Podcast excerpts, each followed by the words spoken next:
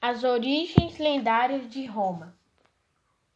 A lenda da formação de Roma está relacionada está relacionada a Enéas, guerreiro troiano que os deus Poseidon, Poseidon teria impedido de ser morto pelo herói Aquiles e aos gêmeos Rômulo e Remo e, e Remo que teriam sido armazenados por uma loba.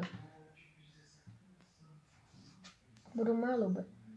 Enéas era filho de Afrodite, Vênus para os romanos, e do príncipe troiano, uma nova Troia com um grupo de troianos, entre os quais seu filho Ascânio.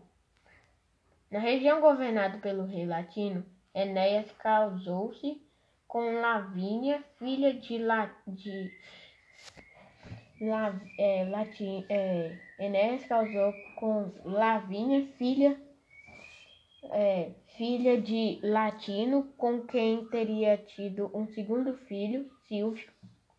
Silvio Após governar os latinos por três anos, Enéia abdicou do trono em favor em favor de Ascânio, de Ascânio e retornou à Grécia para reconstruir Troia.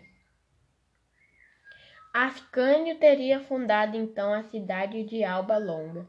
Após sua morte, seu meio-irmão Silvio tornou-se o rei dos latinos. Rômulo e Remo. Após diversas gerações de reis, o trono teria sido usurpado, usurpado por Amúlio. Sua sobrinha, Réia Silvia, teria sido seduzida pelo deus da guerra Marte, Ares, Ares na mitologia grega, e dado à luz os gêmeos Rúmulo e Remo. Temendo ser destituído pelos gêmeos, Amúlio mandou matá-lo. No entanto, os súditos encarregados da tarefa abandonou os recém-nascidos numa cesta, numa cesta às margens do rio Tibre. Atraída pelo choro das crianças, uma loba encontrou encontrou-as e tratou-as como seus filhotes, amamentando-as e protegendo-as. Tempos depois, as crianças foram encontradas por um pastor de ovelha que as criou. Em idade adulta, Remo foi preso, acusado de roubo e levado à presença do rei Amúlio. Rômulo dirigiu-se a Alba Longa, matou Amulho e libertou seu irmão. Os irmãos foram orientados pelos deuses a fundar uma nova cidade, mas se enfrentaram pelo direito de comandar a fundação. Rômulo estabeleceu o local e traçado de sua muralha de proteção e definiu o nome da nova cidade, Roma. Remo teria ultrapassado a muralha armado, armado e desrespeitado a vontade do irmão. A vontade do irmão.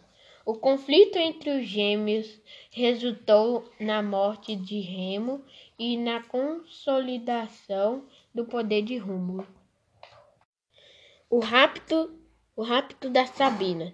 A nova cidade era habitada por homens oriundos de Alba Longa. Rômulo preparou uma festividade em homenagem a Netuno e convidou Sabino. Enquanto transcorriam as festividades, os seguidores de Rômulo captaram as mulheres do Sabino, tomando-as por esposa. Quando os sabinos descobriram a armadilha dos romanos, armaram-se e dirigiram-se para a cidade. No entanto, as sabinas teriam se posicionado a favor dos romanos e impedido que a guerra fosse desencadeada.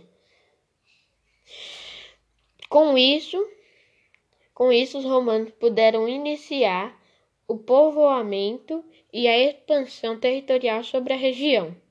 Rômulo estabeleceu então uma divisão do poder. Teria escolhido os cem mais importantes líderes entre os chefes das famílias para servi-lo. Foram chamados de patrícios, os pais de Roma. Além de servir, serviria para justificar divisões sociais e o controle do poder político.